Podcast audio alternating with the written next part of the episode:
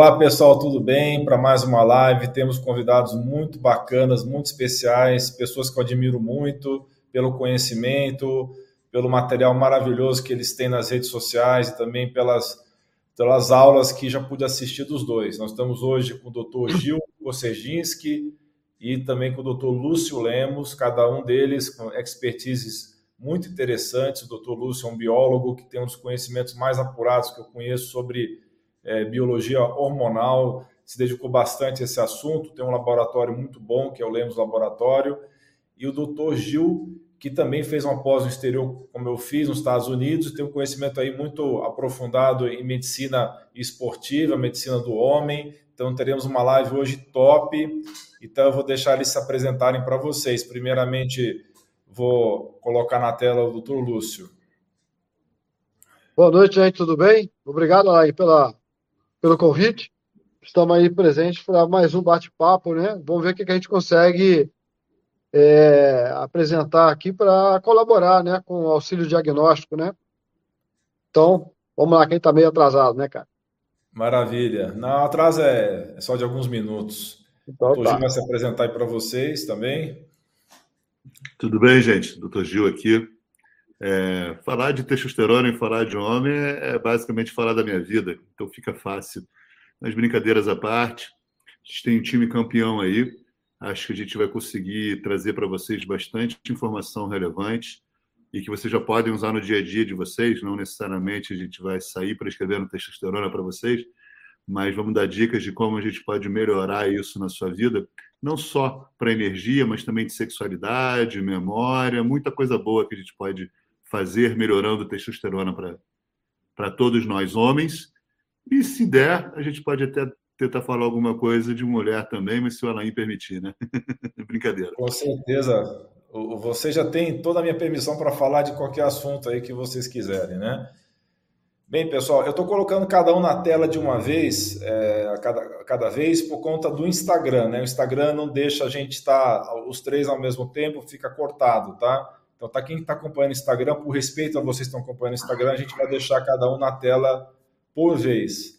Então, essa live de hoje vai ser para mostrar o conhecimento dessas duas feras, aí, esses dois gigantes que estão conosco hoje, e também para promover a pós em saúde masculina, tá, pessoal? Então, vocês estão acompanhando, vocês são da área de saúde, não necessariamente médicos, mas qualquer um da área de saúde pode estar fazendo essa pós. O doutor Gil e o Lúcio são professores dessa pós, vão ter um conteúdo maravilhoso para vocês. Se você não é da área de saúde e tiver um médico, alguém da área de saúde, um, terapeuta, um dentista, e tiver interessado em melhorar os seus conhecimentos sobre saúde masculina, divulgue para eles, tá? Nós vamos colocar aqui na tela o no QR Code, tá? Vocês podem estar tá fazendo a inscrição pelo QR Code, tá? Que está aí na tela, ou ainda vocês podem estar utilizando o link rápido, que é o alaindutra.com.br pós, tá? Eu também vou deixar esse link na tela para vocês, fica ficar mais fácil. E a gente vai estar falando muito mais desses assuntos ao longo dessa pós-graduação. Deixa eu colocar aqui para vocês aqui, vai estar correndo na tela também, tá? Então, é muito importante a gente estar frisando aqui a importância da testosterona não somente como hormônio, que é conhecido como hormônio do libido, da parte erétil do homem, da parte sexual da virilidade, mas é um hormônio muito importante para o cérebro, é um hormônio muito importante para os ossos, para os músculos, para o coração, para as artérias. Isso que o doutor Gil já começou a tocar nesse assunto agora, tá? E o Lúcio, ele tem um material maravilhoso aí sobre o uso das dosagens salivares hormonais para que a gente possa ter uma informação muito mais precisa de como esses hormônios estão se imbuindo nos tecidos, tá? Porque a, a dosagem salivar ela vai estar mostrando a real ação desses hormônios a nível tecidual, porque a saliva está retratando o nível tecidual dos hormônios, isso o Lúcio vai explicar muito melhor para vocês, tá? Então, primeiramente, eu queria que o Lúcio explicasse para nós é, a importância dos hormônios salivares na saúde masculina e qual é a diferença desses hormônios salivares para os laboratoriais convencionais? Bom, é importante frisar, né, como o doutor Alain falou, acabou de falar, a, a questão do que você está realmente pesquisando. É importante saber o que você está procurando. Né? É, quando você faz uma dosagem sérica, dosagem no sangue, seja de testosterona, cortisol, progesterona, estradiol, você está tendo um resultado do que seu corpo conseguiu produzir e estar sendo reservado. E isso em vasos sanguíneos. Tá?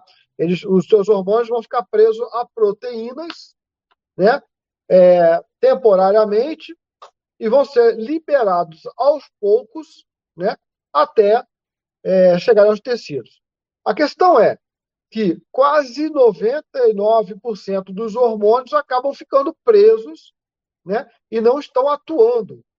Muita gente fala assim, ah, o SHBG é um, um, uma entidade ruim. Não, o SHBG existe justamente para proteger o hormônio que foi, protegido, foi produzido, para que ele não seja degradado, para que ele não se transforme em outros hormônios que você não quer que ele se transforme, e para que ele não seja é, perdido, né, eliminado. Bom, uma parte desses hormônios é liberada na forma livre, então é de 1 a 5, 10%, depende do hormônio, e esses hormônios, estando livres, eles vão permear entre os tecidos, na matriz extracelular. Então é importante que a gente tenha isso em mente, porque muitas vezes a gente vai dosar no sangue, o hormônio está normal no sangue, né? E aí vai se ah, não, às vezes é porque está na quartil inferior. Não, ele está produzindo. Só que ele não está sendo liberado né, na forma livre, e você consegue ler na forma livre na saliva. Então você vai ter o hormônio que está ativo. Né? Então ali é, é muito importante que tenha essa, essa visão em mente, porque é, é, isso vai definir muitas vezes a dose, o uso ou não, e é muitas vezes a intervenção não será entrando com o hormônio necessariamente, e sim regulando o metabolismo do teu paciente. Tá? Que a gente pode falar mais adiante quando o, o Alain fizer as perguntas. Eu não sei se foi bem claro, Alain.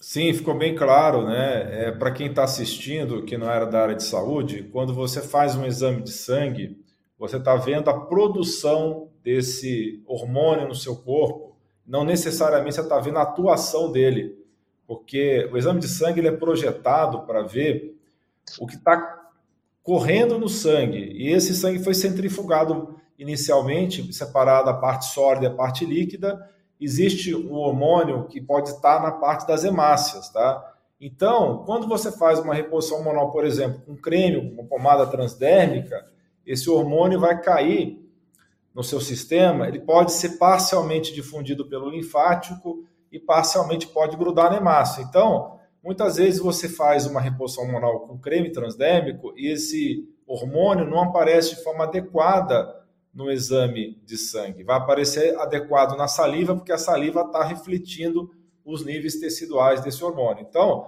para vários tipos de reposição hormonal, a saliva vai te dar informações mais precisas do que o exame de sangue. Então, isso que o Toulouse estava explicando, inclusive você que é paciente, que você utiliza esse método de hormônio transdérmico, você precisa utilizar esse método de medição na saliva para que possa saber exatamente o que está acontecendo, senão existe um risco muito grande de você estar tá usando uma dose excessiva de, do hormônio em questão, no caso a testosterona, e dependendo da fisiologia sua, esse excesso pode ser transformado em outros hormônios não desejados, né? no caso do homem, o pior deles seria o estradiol, e excesso de estradiol vai causar um sintoma ruim, no caso pode piorar a libido masculina. Certo? Falei correto, Lúcio? Falou. E além do mais, ele também pode se transformar em DHT, que é uma coisa muito comum no intertício, né? É você ter a conversão da testosterona em DHT, que não é tão ruim, mas não pode perder o nível ideal. Então, muitas vezes, você vai ter um aumento de DHT ao usar um transdérmico, ao usar um, até mesmo um pellet. Por quê? Você terá hormônios livres circulantes no tecido periférico. E é ali que você consegue transformar muito fácil testosterona em DHT. Tá? Muito bem, então mudando um pouquinho de assunto, tá? Para a gente aproveitar também aqui a presença do Gil, que é muito fera aí em medicina masculina, mas também na medicina do esporte. Eu queria que ele falasse um pouquinho sobre a importância da medicina do esporte na saúde do homem, na performance cardiovascular e na performance sexual e cerebral. A palavra é sua, Gil. Uhum. Vamos lá, gente. Assim, falar em poucas palavras que o que a medicina do esporte pode trazer de benefício nessas questões todas, resumidamente, faça atividade física. Pronto. Acho que já deu tudo para falar. Brincadeiras à parte. Quando a gente movimenta, quando a gente ativa o nosso corpo, vários sistemas estão integrados a ele. Né? O nosso corpo seria um, um, uma máquina perfeita. Então, quando a gente ativa esses vários sistemas, desde o metabolismo bioquímico básico até o locomotor, isso tudo vai ativar uma, uma, cascata de eventos dentro do teu corpo que vai beneficiar, por exemplo, a produção de óxido nítrico, que vai fazer vasodilatação, é, a própria produção de testosterona aumenta, a própria produção de GH aumenta de acordo com o nível de atividade física. Então, a atividade física, na verdade, seria o remédio primordial, Alain, entendeu? Se a gente for conversar sobre atividade física e, e, e, saúde masculina, vai dar mais ou menos um módulo e meio da tua pós, cara. Então, acho que na live aqui a gente pode resumir: é, faça atividade física que vai fazer bem para você, para o teu cérebro, para o seu coração, para o seu pulmão, para a sua pele, para o seu músculo, para o seu osso, para o seu trato gastrointestinal. Está faltando alguma coisa aí? Para o seu Eu sangue? Está bem completo, já dentro da, da sua capacidade muito boa de síntese aí, entendeu? Também eu fiz a pergunta muito abrangente, essa é a verdade, né? É, mas vamos dizer assim, é, aquele máxima da medicina como no amor nem sempre nem nunca, tudo tem que ser dosado de uma forma intermediária, como o professor Lúcio falou. A gente não pode nem ficar suprafisiológico, isso vale para atividade física também, muito intensa. O ultra exercício é ruim, como a ausência do exercício, o sedentarismo é ruim. Então, se a gente começar a se mexer, a gente já está saindo do sedentarismo, mas a gente também não precisa sair do sedentarismo direto para um box de crossfit, que isso também vai ser ruim para o indivíduo. Né? Então, assim, as várias técnicas e táticas para o uso da atividade física no nosso dia a dia são, são assuntos que a gente deve abordar e vamos abordar na nossa pós. Mas, com relação à testosterona, né, o nosso corpo é movido a testosterona. Se a gente não movimenta, a gente não produz testosterona. E se a gente não produz testosterona, a gente também não movimenta e entra naquele loop sem fim. Então, de certa forma, antes de qualquer terapia medicamentosa, a gente deveria entender quais são as limitações de atividade física do nosso paciente, prescrever de forma correta a atividade física. Sim, o médico prescreve, ele pode não executar essa prescrição, mas ele tem uma ideia fisiológica do que, que esse paciente pode, do que, que ele não pode, não só em termos metabólicos, mas biomecânicos e cardiopulmonares também né? e limitações neurológicas. Quem vai fazer a execução da prescrição na ponta é o professor de educação física, que, em conjunto com o médico, vai buscar o ideal para o seu paciente. Não existe mais ou menos importante nessa hora. Todos são importantes em prol da saúde do paciente. O médico faz o diagnóstico e faz um planejamento é, do ponto de vista metabólico, biomecânico, e em contato com o professor de educação física, esse sim vai executar dentro daquilo que ele sabe bem qual é o melhor tipo de atividade física para aquele paciente. Toda atividade física libera sim testosterona e toda atividade física libera sim GH em maior ou menor grau. Também temos que falar a diferença de atividade física, exercício físico e esporte. Não sei se o pessoal que está assistindo a live sabe a diferença. Se souberem, mandam, falem, eu sei, atividade física é isso, exercício físico é isso, só para a gente saber em que pé dá o conhecimento de vocês. Enquanto vocês ficam respondendo aí, passo a bola de novo aí para o Laim para ele fazer mais perguntas aí para mim, para o professor Lúcio. Com certeza, né? Nós estamos agora no mês de novembro, nós sabemos a campanha de Novembro Azul, que é muito importante para a conscientização dos homens a respeito do câncer de próstata. O problema é que todo ano é a mesma história, se fala de prevenção do câncer de próstata, porém o que se diz é basicamente você fazer a detecção precoce da doença. Isso não é prevenção, pessoal, é detecção precoce. Então é importante nós falarmos que para você ter uma real prevenção, precisa ter estilo de vida. E dentro do estilo de vida está aí a expertise do Dr. Gil, que é a parte da educação física, é a parte da atividade física, da medicina esportiva. Isso é um dos pilares principais da saúde de todos nós. Não adianta a gente comer direito, dormir direito, gerenciar o estresse, mas não fazer nenhuma atividade física. Então, foi falado aqui, a atividade física ela é fundamental para aumentar a testosterona e também para tornar vários tecidos do corpo saudáveis. Então, a testosterona não vai agir somente na parte sexual, pessoal. Ela vai agir músculo, osso, coração, cérebro, vasos, é, trato gastrointestinal, como o Dr. Gil lembrou, que é uma parte bem pouco lembrada. E você, homem que está assistindo essa live, que passou dos 50 anos, precisa realmente fazer a sua detecção precoce? Sim, faça lá uh, o seu toque, o seu, a sua dosagem sérica de PSA, porém nunca se esqueça de que isso não é de fato uma prevenção. Para realizar a prevenção, nós precisamos fazer sim os pilares da saúde, manter um peso adequado, alimentar adequadamente, fazer atividade física, gerenciar o estresse, cuidar do sono e também cuidar da parte social e espiritual. Então, tem gente aqui perguntando sobre a dosagem salivar, tá? Como não, como não é um exame muito frequente para a maioria das pessoas, eu vou deixar o Lúcio explicar como é que funciona essa parte de dosagem salivar. Vamos lá. Então, é, os exames salivares né, não, não é coisa nova, tá? Ele já existe há 50 anos, são validados pela Anvisa, né, vários países já utilizam, países mais modernos, é, e se trabalha isso desde a época de John Lee, né, é, nas questões da modulação hormonal. Né? E, e o que, que acontece? Você colhe o material em casa, né? e, na verdade, o importante é o seguinte: é algo assim que, que não é muito divulgado, mas tem que ficar muito claro. A gente colhe o exame de sangue, o de sangue, pela manhã. Né? Porque, teoricamente, nós produziríamos testosterona na madrugada e um nível bom estaria pela manhã. Só que Existem trabalhos que demonstram que 30% dos homens não produzem testosterona na parte da manhã, e sim na parte da tarde, ou até mesmo um pouco no início da noite. Então, o que, que acontece? Esse camarada, quando faz o exame, a testosterona dele está mais baixa. Então, para fugir disso, quando você vai fazer o exame na saliva, você colhe manhã, tarde e noite. Então, você tem a média da produção do dia, que dá, muitas vezes, uma diferença quando você colhe só a parte da manhã. Então é, é, é muito importante que todos os hormônios sejam colhidos manhã, tarde e noite, para poder, e por isso que a gente pede, solicita durante o exame, essa coleta para evitar esse problema.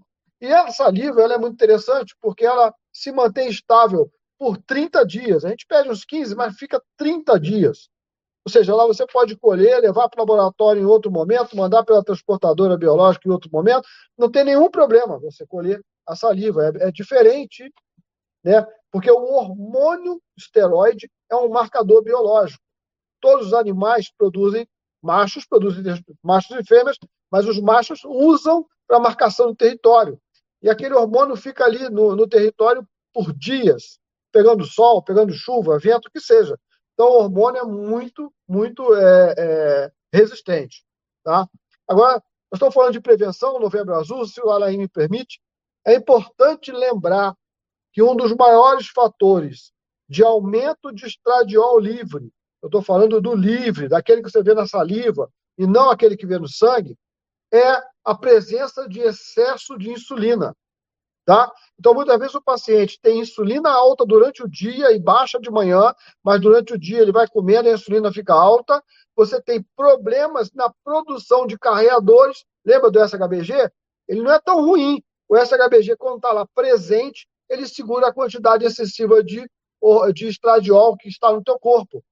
E aí, às vezes, você tem 40, 50 de estradiol no sangue, mas lá na saliva ele está normal, porque o estradiol está sendo preso, sendo, você está sendo protegido pelo seu SHBG. Mas se você tem insulina demais no teu corpo, essa insulina vai lá no fígado e destrói os produtores de SHBG. E o que, que acontece? O estradiol não tem onde ficar, vai para passear pelos teus tecidos e acaba chegando aonde? Na sua próstata. E ele se converte em estrona e lá encontra o DHT, que também sobrou, porque não tinha lugar para ficar no SHBG. Então, lembrar que uma dieta evitando o excesso de insulina ajuda muito. Isso é prevenção de câncer de próstata também, além de Alzheimer e outras coisas mais.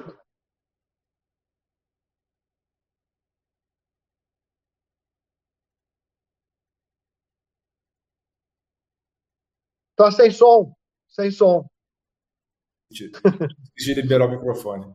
Essa colocação do Lúcio é muito importante, porque realmente pessoas que têm resistência à insulina, elas têm um problema do SHBG, geralmente cai, e aí acontece essa, essa sequência que ele está falando de eventos, você tem uma liberação maior de, de, estradiol e de DHT que podem aumentar a proliferação prostática. Até os, os urologistas em geral sabem muito bem do DHT, eles usam remédios, finasterida, dutasterida, para poder bloquear ah, esse hormônio que é proliferativo, só que ele esquece de bloquear também o estrogênio, né? Então, a estrona pode causar esse efeito proliferativo na próstata, aumentar o tamanho da próstata, deixá-la grande, crescida e causar sintomas. Então, é muito importante evitar a obesidade, a resistência insulínica, para não acontecer esse efeito que o Dr. Lúcio acabou de nos explicar aí, tá? É, eu queria que o doutor Gil falasse um pouco. Tem uma pergunta aqui a respeito de trauma, né? É, você tem alguma experiência com trauma testicular em relação à, à, produção de testosterona? Na questão do esporte, tem estudos aí mostrando que pessoas que têm atividades esportistas, esportivas que têm maior é, chance de trauma testicular, isso causa um problema é, de testosterona. Obviamente, na urologia nós temos produção científica nesse sentido, mas eu queria saber na área de medicina esportiva. A gente tem pouca casuística, né, Alain? Porque a gente fala de medicina do esportiva com atletas de alta performance. Atleta de alta performance é muito menos do que 0,5% da população mundial. É um N muito pouco significativo. Mas dentro desse N tem alguns relatos de casos em relação não só a trauma testicular, mas, por exemplo, a gente sabe que ciclistas estão mais sujeitos a câncer de testículo do que não ciclistas. Já ajuda a resposta? Com certeza. Com certeza. E com consequência, né? Tipo assim, a gente sabe que o câncer de testículo per si já é um fator de diminuição de produção de testosterona e de fertilidade de uma forma geral, e o seu tratamento é que vai levar realmente ao hipogonadismo é, hipergonadotrófico, nesse caso, que seria o, o, a real necessidade de terapia de reposição de, de testosterona no indivíduo. Né? Não é incomum é, atletas de alta performance que foram submetidos ao tratamento do câncer de testículo, ou seja, orquectomia cirúrgica, quimioterapia, radioterapia, é, poderem usar a testosterona no esporte. Eles só precisam de uma autorização para isso. Então, é, é, é, sim, traumas consecutivos no testículo podem gerar a queda de, de, testosterona, e não só da testosterona, mas da fertilidade de uma forma geral, e mais frequente em ciclistas, em, em, em cavaleiros, né, os jockeys, eles são mais prevalentes nesse, nesses, é, atletas, né? É, só vou voltar um pouco antes, que eu lancei uma pergunta e vi que algumas pessoas ficaram na dúvida, fazendo um acompanhamento conjunto com o Instagram e YouTube, que a diferença entre atividade física, exercício físico e esporte. Atividade física é qualquer coisa que movimente seu corpo. Levantar da cadeira, subir escada, descer escada, andar no quarteirão, é, namorar. Isso tudo é atividade física, ou seja, gerou trabalho, gerou energia no seu corpo. Exercício físico seria atividades físicas com é, uma certa é, regra, disciplina, né? Você vai fazer tantos movimentos dessa forma, você vai repetir esse movimento dessa forma. Por exemplo, musculação, crossfit, corrida, natação. Exercício físico pode ser ou não um esporte. O esporte é um conjunto de regras para uma competição que pode usar ou não o exercício físico como forma de competição. Por exemplo, a própria corrida, o triatlon, são formas de esporte. Mas existem esportes que você não usa o exercício físico, como, por exemplo, o xadrez, o pôquer, os e-games. Então, essas são as principais diferenças. São conceitos que muita gente a gente pensa que sabe, mas na verdade a gente confunde um com o outro. E dentro da medicina do exercício do esporte, se a gente não tem esse conhecimento, a gente não tem como ajudar o nosso paciente. Mas voltando à pergunta que você me fez, sim, existem poucos estudos, a maioria são relatos de casos que é, condicionam trauma testicular com queda de testosterona. Maravilha, né? Então, eu sabia, obviamente, da, que traumas testiculares repetidos provocam queda de testosterona, mas eu tenho essa visão dentro da, do mundo da urologia, né? Eu queria ouvir da palavra do Dr. Gil sobre, do ponto de vista esportivo, que é o mundo que ele acompanha mais, né? Muito bem. Vamos ver se tem mais perguntas aqui interessantes.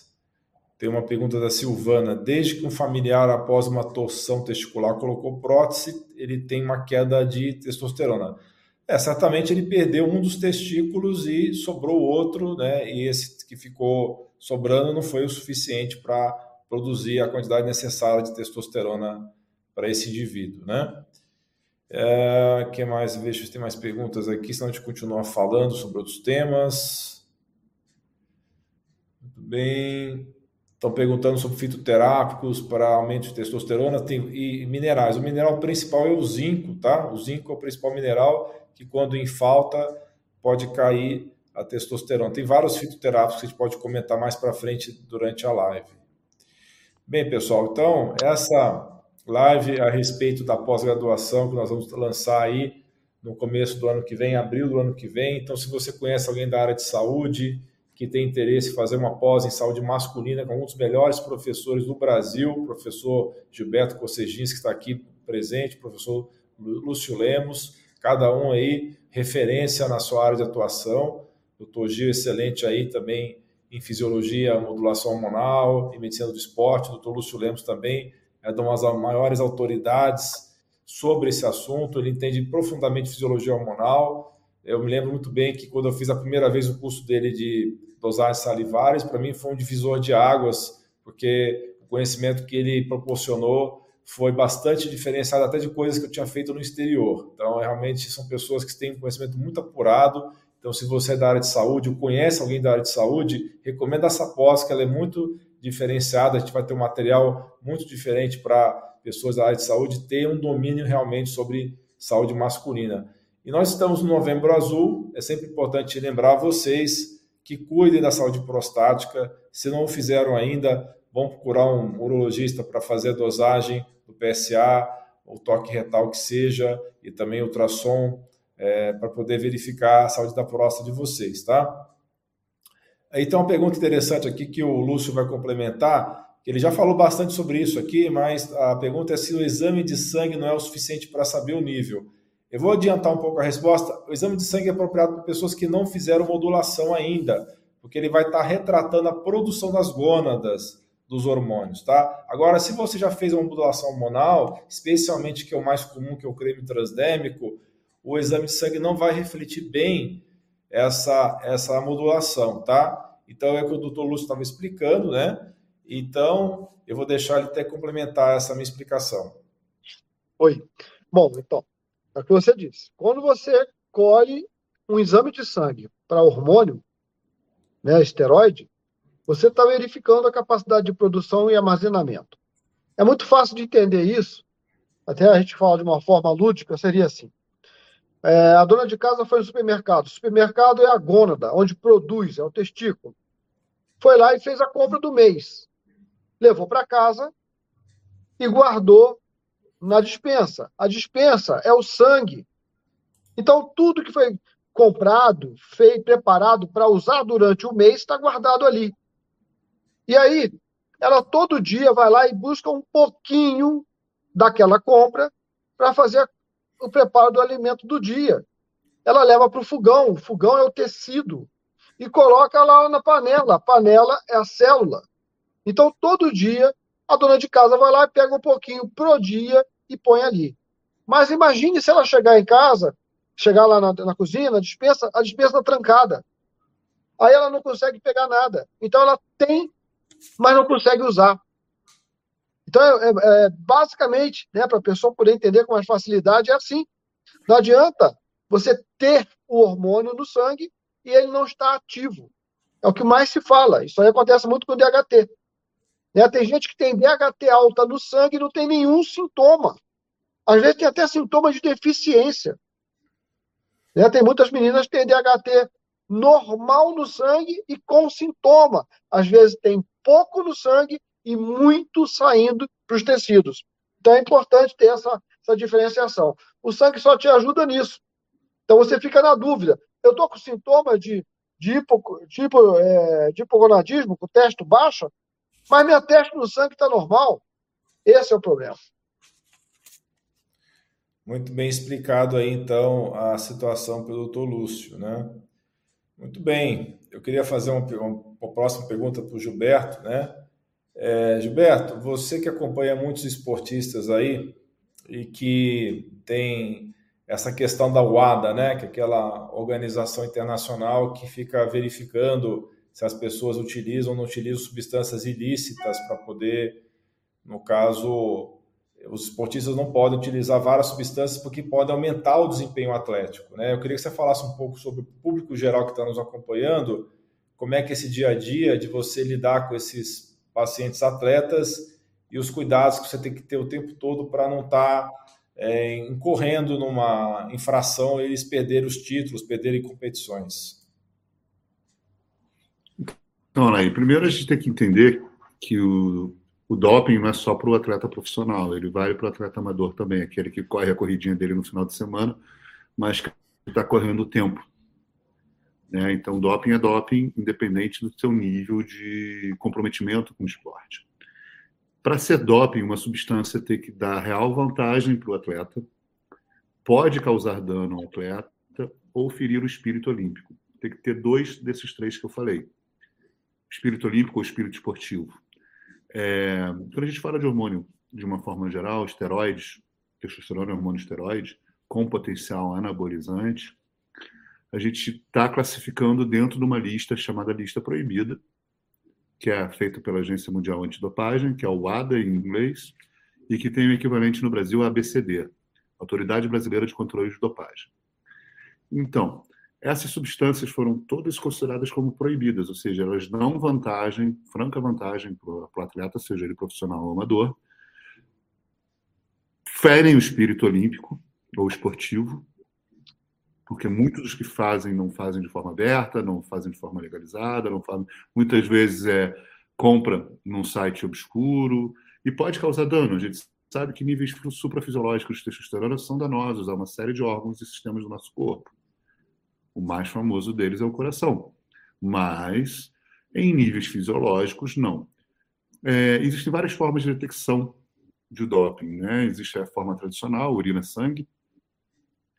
Tem a forma do passaporte biológico, que é com várias medições ao longo do ano, geralmente feita por sangue. Isso depois o professor Lúcio pode ajudar a gente e tentar entender o porquê que ainda não foi adotada a saliva como padrão, já que é é, o nosso padrão ouro para quem está fazendo é, é, reposição ou fazendo suplementação de hormônios. Suplementação é quando você vai buscar o nível suprafisiológico. É, reposição é quando você busca o nível fisiológico.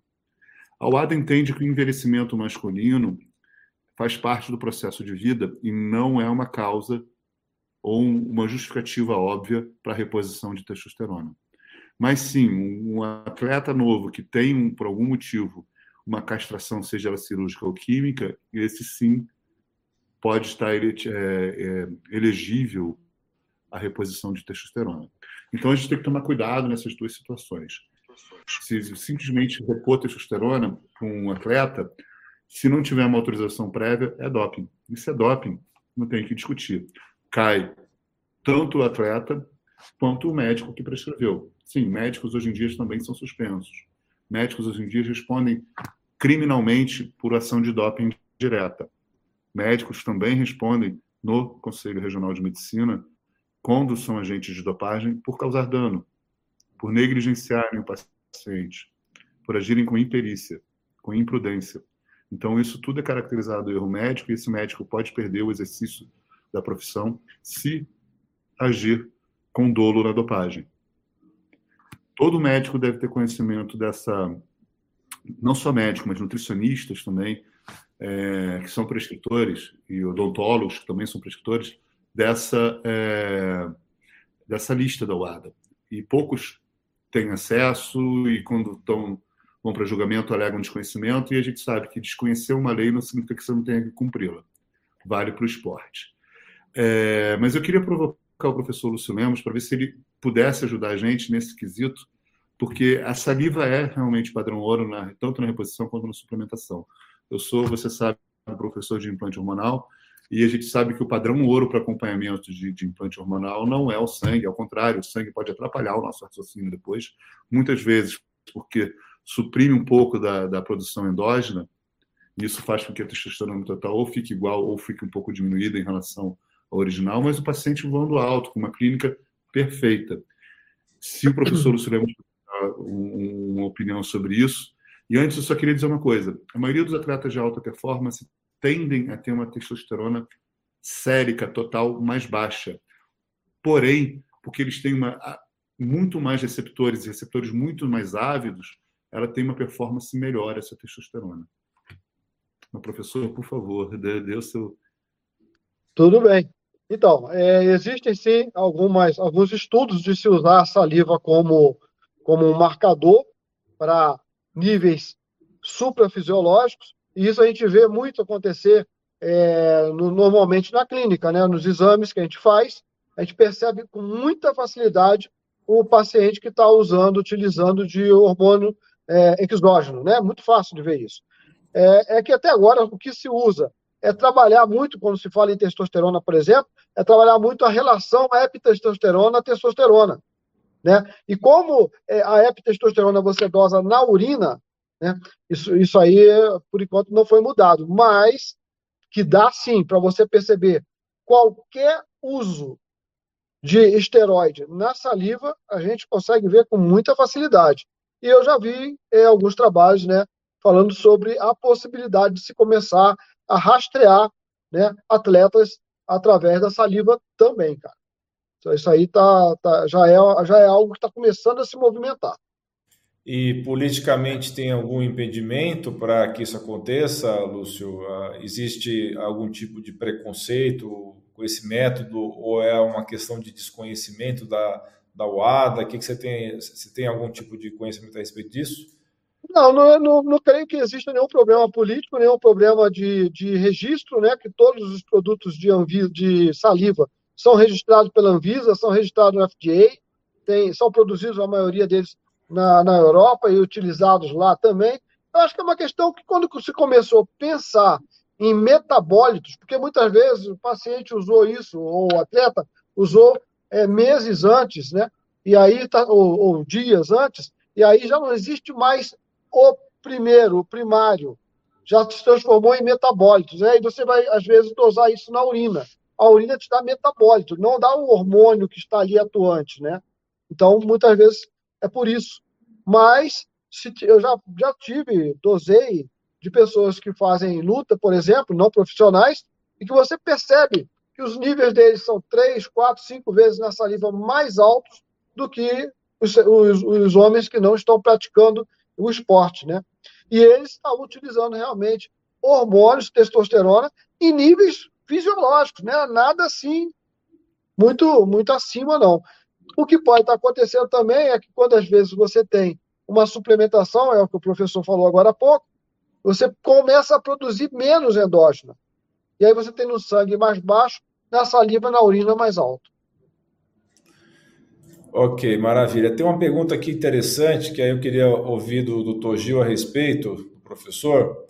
É, existe aí características peculiares de cada tipo de esporte na questão da testosterona. Eu queria que ele comentasse a respeito de maratonistas, se existe algum trabalho da área de esporte mostrando que o maratonista tem algum tipo de diferença, talvez uma de deficiência de testosterona em relação, por exemplo, a um fisiculturista ou alguém que, logicamente, um fisiculturista que não faça uso de hormônio externo, né?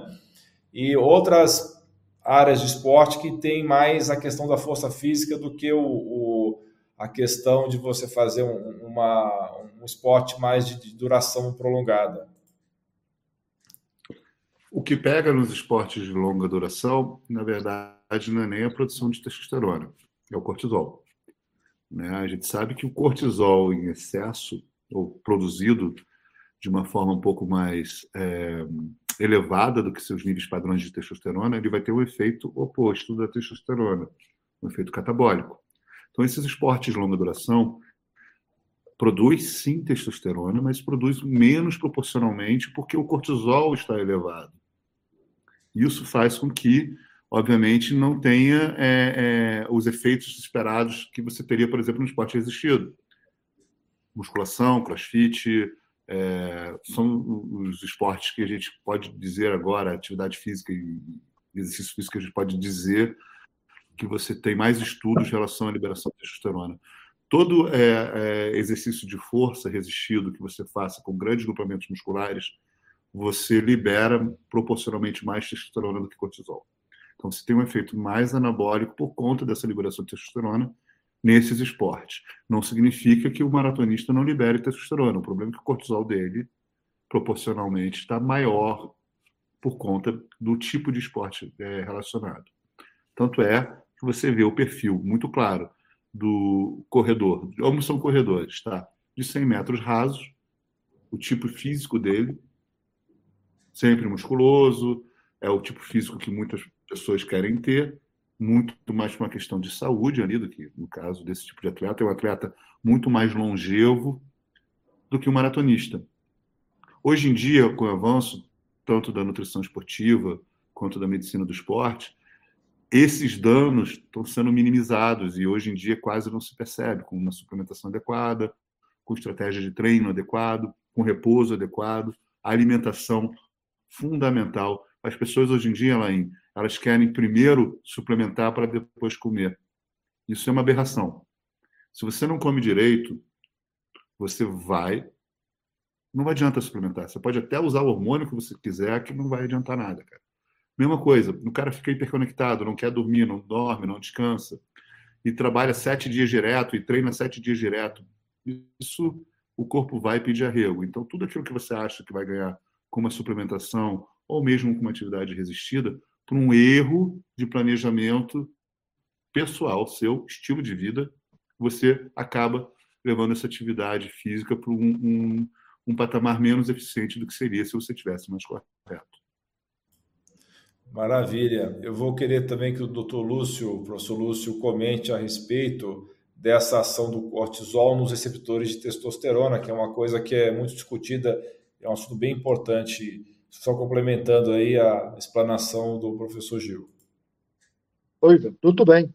É muito comum a gente encontrar pacientes com testosterona, DHT normais, né? Eles estão circulantes, tanto no sangue quanto na saliva, mas por alterações na, no nível de cortisol para baixo ou para cima, ele vai ter sintomas de quem não tem testosterona circulante em quantidade suficiente. É, principalmente porque a, o cortisol ele é responsável pela sensibilização de receptores, ele é um hormônio permissivo. Sem cortisol ou em excesso, ele vai atrapalhar essa sinalização.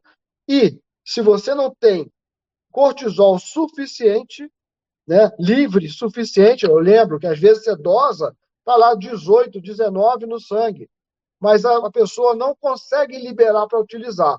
E aí o que, que acontece? Você não tem sensibilização, ativação de mitocôndrias. As cristas mitocondriais precisam de cortisol. Então você não tem energia. Muitas vezes o sujeito está apático, está sem força, não ganha massa, é como se não tivesse testo.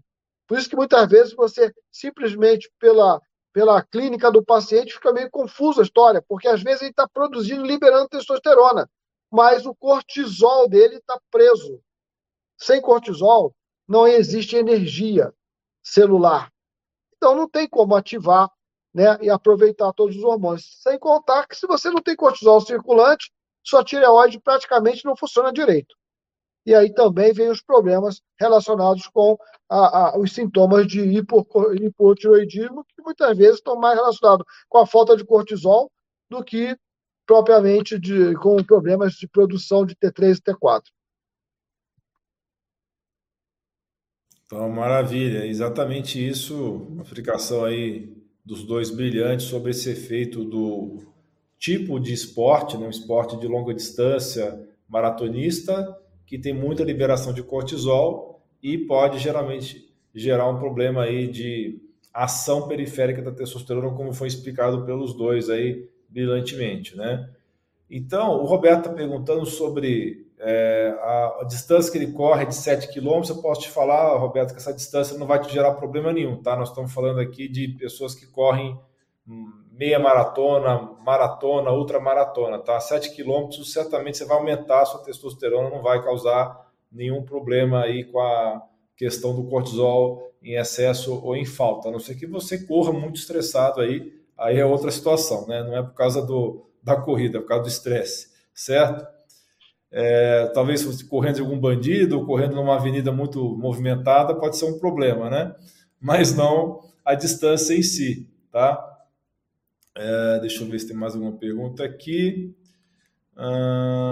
Ah, tá. Uma pergunta interessante, tá? Eu também estou fazendo isso daí como experiência. Eu, eu, o Zoken, Zoken Rain, acho que assim como é que fala o nome dele, ele está fazendo exercício com aparelhinho de choques abdominais, é, eletroestimulação. Eu comecei a fazer também, tem mais ou menos uns dois meses, eletroestimulação só de sábado, para ver se aumentava minha performance na musculação. Eu queria que o Gil falasse sobre isso. Você conhece trabalho sobre a eficácia? Se eu estou jogando meu dinheiro fora e eu, também o Zoquim Rain está jogando dinheiro fora? Ou realmente a eletroestimulação é boa para fazer? É melhor do que nada, Alain. Mas o, quando a pessoa, o ser, ou qualquer coisa que valha, criou o corpo humano, ela criou com o objetivo de movimentar. Nós não movimentamos nós voluntariamente não movimentamos. Somos espalhados pelo mundo inteiro, somos a raça dominante, raça no sentido de raça humana, porque nós movimentamos e nós conseguimos nos espalhar e nos adaptar pelo mundo inteiro. Então, quando foi criada a nossa engenharia, a engenharia do movimento voluntário. Os ganhos vêm em cima do movimento voluntário.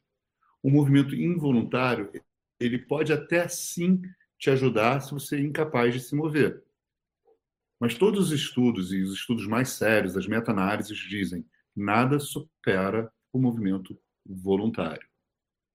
Então, bioquimicamente falando, isso tem vários artigos que falam, as vias metabólicas que geram o ganho muscular, seja ele de fibra tipo 1, que é a fibra do maratonista, ou fibra tipo 2, que é a fibra da pessoa que faz musculação, crossfit, força de uma forma geral, LPO, estão relacionados diretamente à forma que você movimenta, como você movimenta.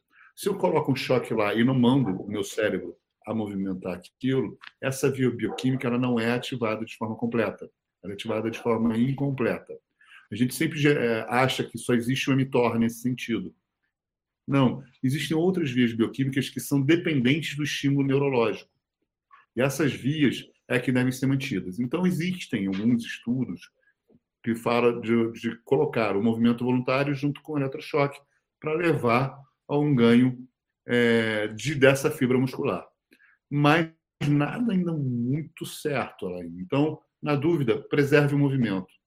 Não tente usar a tecnologia como uma forma de ganho a menos que você tenha uma patologia que você precise da, daquele, é, é, daquele repouso e você vai usar isso como procedimento fisioterápico ou fisiátrico de recuperação.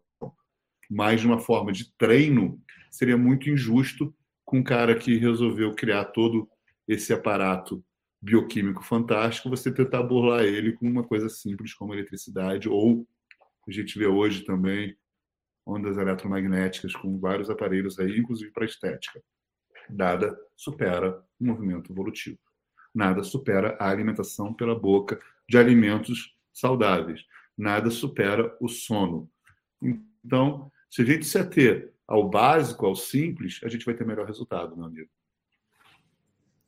Não, com certeza, né? Eu quis fazer uma experiência, logicamente eu faço minha musculação durante a semana, né? Só de sábado que eu falei, sábado é o dia que eu vou testar isso aí uns seis meses para ver se esse negócio tem resultado. Aí o Dojo já está me estimulando realmente a continuar, né? Falando dessa forma e parece que o meu caminho não está muito correto, né, doutor Gil? Estou tentando dar uma pernada aí no desenvolvimento. A questão é a seguinte, de novo, se você é sedentário, isso é melhor do que nada. Mas se você faz atividade física, o ganho que você vai ter é ínfimo. E às vezes você, o investimento financeiro que você usa para um, uma coisa dessa é muito maior, entendeu? É claro, até agora, com os estudos que a gente tem. Agora você fala, ah, mas tem estudo que fala a favor. Gente, eu tenho estudo dizendo que jabuticaba, se você comer 20 quilos de jabuticaba, vai te fazer muito bem e vai liberar testosterona para você a níveis suprafisiológicos. Existem estudos disso? Existe, mas são estudos que são desenhados de forma correta? são estudos que têm relevância, são estudos que a gente pode usar no nosso dia a dia.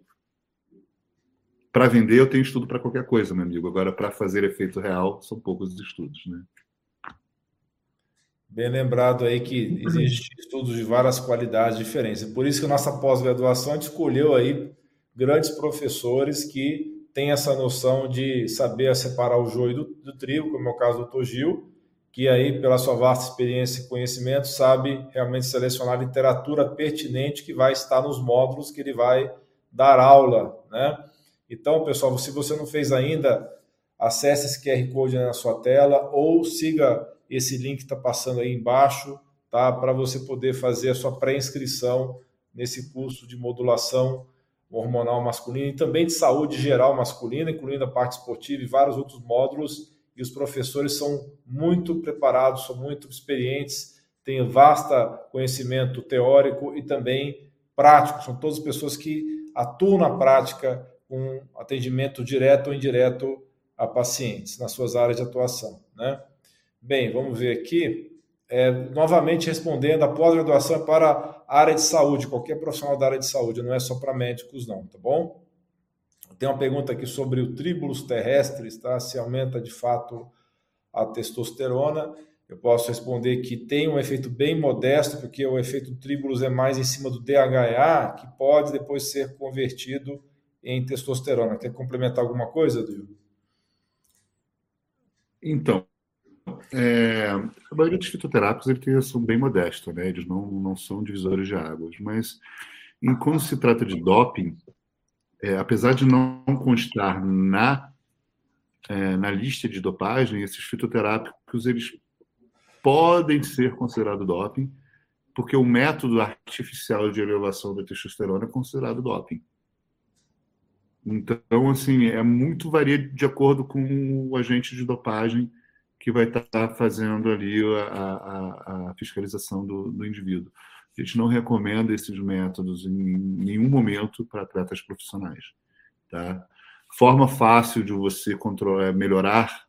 A palavra modulação também é uma palavra que a gente deve começar a parar de usar, porque tudo virou modulação, Anaí. Tudo virou modulação hormonal, modulação nutricional, modulação neuropsiquiátrica, modulação, é, sei lá, tudo virou modulação hoje e essa palavra se perdeu, perdeu um pouco a razão. Então a gente deve falar de terapias não hormonais para ou reposição ou otimização dessa, desses hormônios, né? Esse seria o ideal e não fica, é, não cai no, numa forma pejorativa no, no, no, dia a dia e ela é mais cientificamente aceita, né? Porque modulação é uma palavra que foi meio é, banalizada no nosso meio, né? Então a gente deve tentar resgatar um pouco de cientificismo e levantar um pouco mais a as coisas como elas devem ser, né, Alain? Porque senão vira um, um, um literalmente um, um, Instagram de blogueiragem que a gente não tem mais o que, é certo, o que, é errado e vira fake news na medicina, né? Então a gente tem que então, começar a tomar cuidado do que como a gente fala, né? Pelo menos é uma opinião minha. Mas em termos de, de, de melhora da qualidade da produção de testosterona no atleta, existem vários métodos, né? Acho que isso também é foco da nossa live. Uma das formas é o controle do cortisol. Isso está liberado. Você pode controlar o cortisol de forma é, é, com fitoterápicos ou com antioxidantes, é, só algumas medicações que são proibidas, mas tem que dar uma olhada na lista para quem tem dúvida para o controle desse cortisol. E lembrar que o uso de corticoides em competição pela via oral ou via injetável está proibido. Está proibido. Tá? Então, bem, assim, é... se você quer ganhar, quer ganhar uma energia, como o professor Lúcio falou muito bem, é, quer ganhar uma energia a mais aí e se injeta de um corticoide aí para ganhar essa energia, isso é doping. Entendeu? Então não dá. Mas a gente tem outras formas de contornar isso aí né, e de estimular essa testosterona, sim. Perfeito. Tem uma perguntinha aqui sobre. Tem umas mulheres perguntando sobre o uso de testosterona feminino. Né? O uso de testosterona feminino é um assunto ainda meio polêmico, não é aceito de uma maneira muito abrangente em todas as especialidades médicas, existem aí visões diferentes sobre esse tema, mas é, na experiência de quem trabalha com hormônio, a gente sabe que se for feito o uso responsável de testosterona em mulheres, você vai ter ótimos resultados com pouquíssimos efeitos colaterais. A testosterona em si tem um efeito anti-câncer de mama, mas ela pode ser convertida, ela pode ser aromatizada para estradiol e pode acontecer um estímulo indireto para um possível câncer de mama. Mas se você usar de uma forma responsável, sim, está altamente recomendado a reposição de testosterona em níveis fisiológicos para mulheres. Aí tem uma outra pergunta que encaixa com essa. Uma, uma pessoa está perguntando de doses, tá? E ela está tá colocando uma dose aqui específica que eu, acredito que. Eu não acho que não vou nem mostrar aqui na tela para não gerar nenhum problema, mas eu queria que o Lúcio falasse um pouquinho mais sobre a experiência que ele tem, é, vasta experiência aí de milhares e milhares, centenas de milhares de exames salivares de testosterona em mulheres e os benefícios que isso tem a questão da saúde feminina.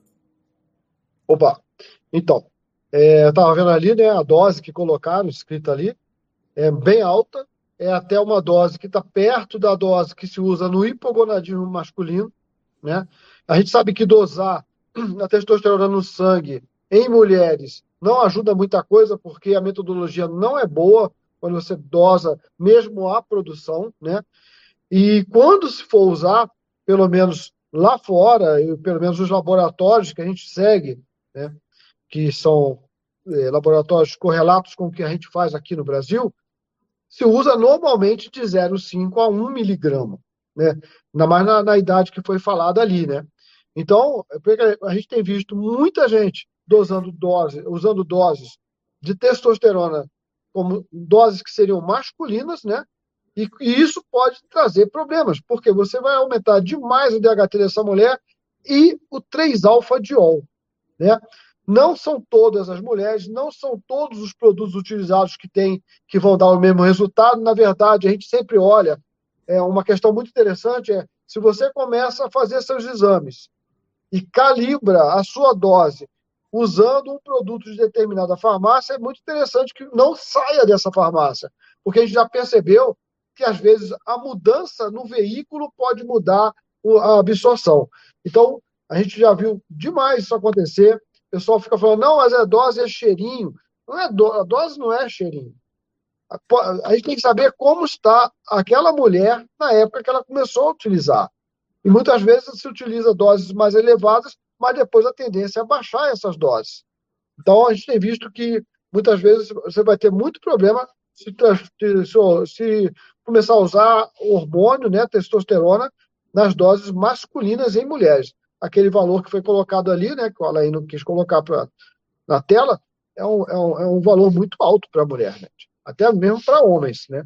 E isso vai variar de acordo com a, o que você deseja.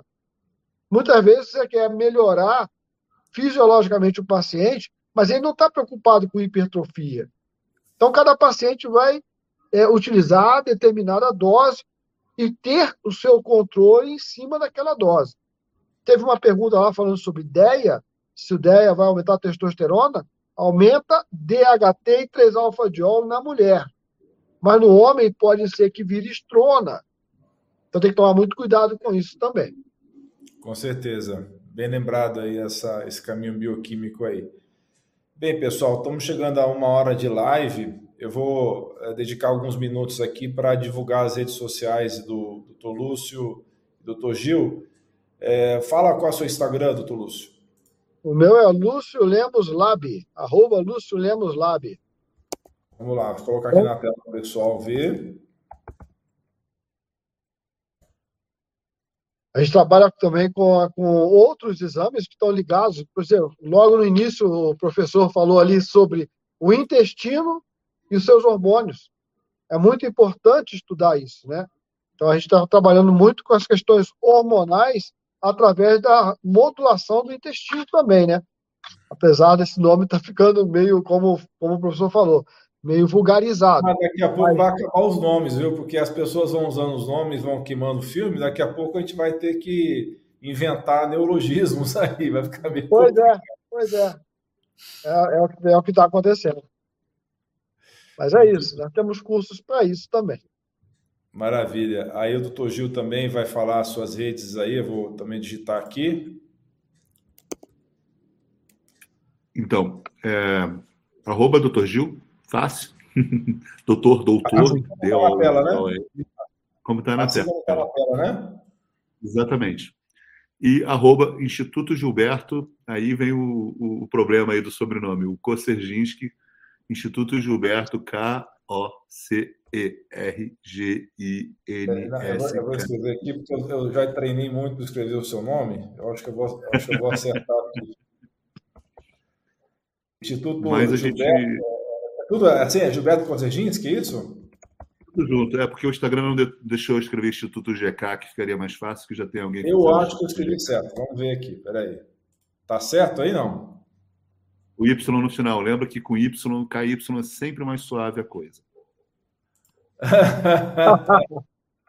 Essa foi demais, hein? Essa, doutor Gil, tá ficando só para o, o, horário nobre, né? Não pode falar mais no horário das crianças. Não, né? eu não falei nada demais. Eu falei que KY no final do sobrenome fica mais suave, entendeu? É, vocês é que estão levando para um outro lado, que eu não sei é, é. Tá certo, hein? Eu acho que eu treinei, treinei pouco o seu nome aí, viu?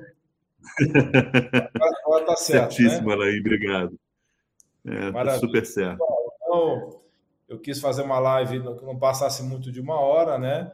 Queria agradecer novamente a presença do Gil, a presença do Dr. Lúcio Lemos, tá? E novamente você que é da área de saúde, você que é médico, nutricionista, fisioterapeuta, biomédico, tiver interesse em aprender mais sobre saúde masculina, você pode perceber pelas lives que nós tivemos até agora com os professores, que são professores de excelente estirpe, né, que têm conhecimento aprofundado sobre o tema, Vale muito a pena que vocês possam é, participar dessa live, participar também dessa pós-graduação. E o link está passando aí na tela de vocês, alaindoutor.com.br pós, aí embaixo. E também, se você preferir utilizar o QR Code, esse QR Code vai te direcionar para uma conversa no WhatsApp, um grupo de conversa no WhatsApp, que você vai poder ter mais informações dessa pós que vai ser efetivamente lançado o ano que vem. Então eu vou deixar nossos ilustres professores se despedirem, tá? E suas palavras finais.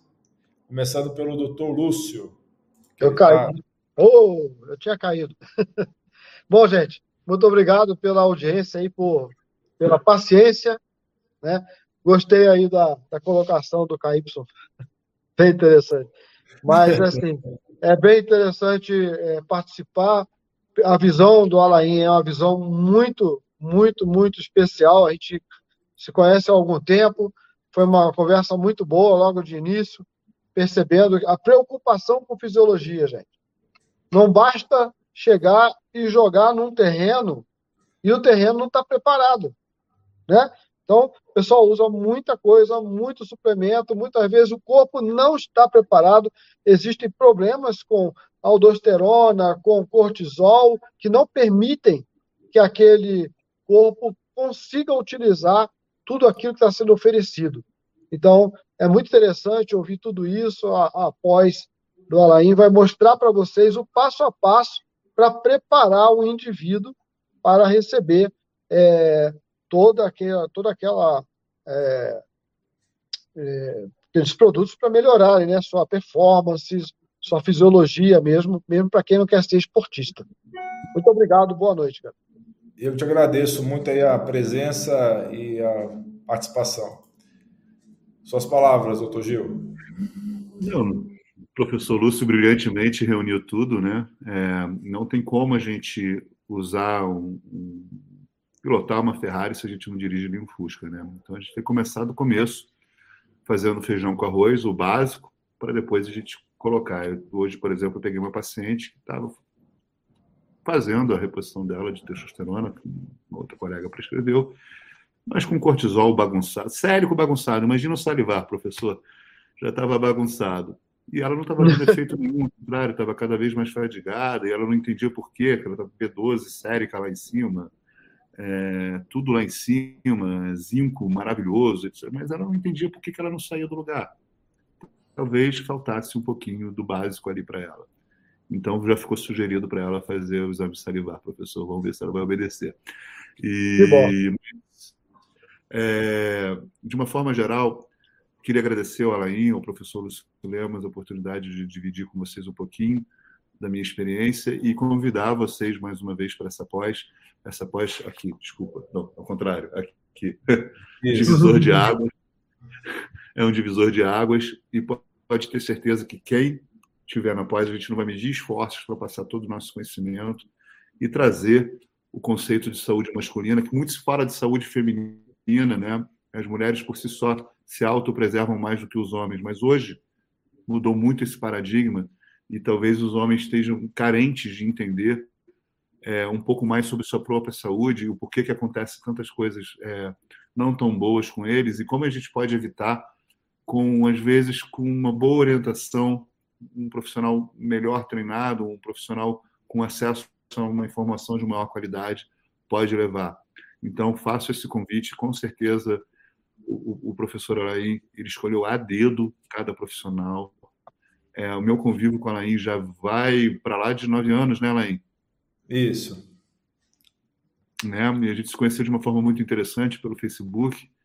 Acho que quase ninguém mais usa o Facebook, mas se usa. A gente se conheceu por lá e foi uma afinidade bem grande desde o começo. E a gente trabalhou junto, cursamos a mesma a mesma pós-graduação nos Estados Unidos, temos os mesmos títulos dos Estados Unidos e de forma muito coesa, a gente pensa de forma muito igual em relação à saúde humana. Eu só tenho a agradecer, eu tenho a agradecer muito ao professor Lúcio também pela colaboração que ele sempre faz com a gente.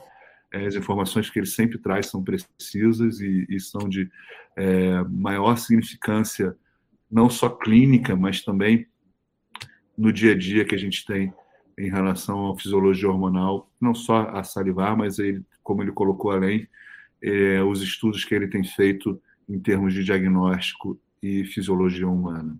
Muito obrigado por tudo. Muito obrigado a você também que está assistindo, você que está acompanhando essa live. Divulgue esse vídeo para um médico, para alguém, um biomédico, pessoas da área de saúde que têm interesse realmente ter um conhecimento diferenciado, vai entender muito mais de fisiologia hormonal pelos conhecimentos dos nossos professores. E o professor Lúcio explicou brilhantemente, né? A gente tem que começar do começo e temos que é, trabalhar a base, né? O, o, terreno biológico também, outro termo que ficou bastante conhecido aí, talvez esse termo também possa se deteriorar ao longo do tempo, mas existe uma preocupação muito grande com o terreno biológico para que a gente possa fazer com que esses mediadores, esses é, sinalizadores é, que existem no nosso corpo, são os hormônios, trabalhem de uma maneira adequada, porque eles são mensageiros, né? E esses mensageiros não vão trabalhar de maneira adequada se esse terreno biológico não tiver também de uma forma adequada. Então, você está acompanhando, um grande abraço, um beijo no coração de todos vocês. Não se esqueça de dar um joinha nesse vídeo, compartilhar com seus amigos e familiares e clicar em inscrever-se para que você e sua família atinjam excelência em saúde. Você é fera! Um grande abraço e um beijo no seu coração.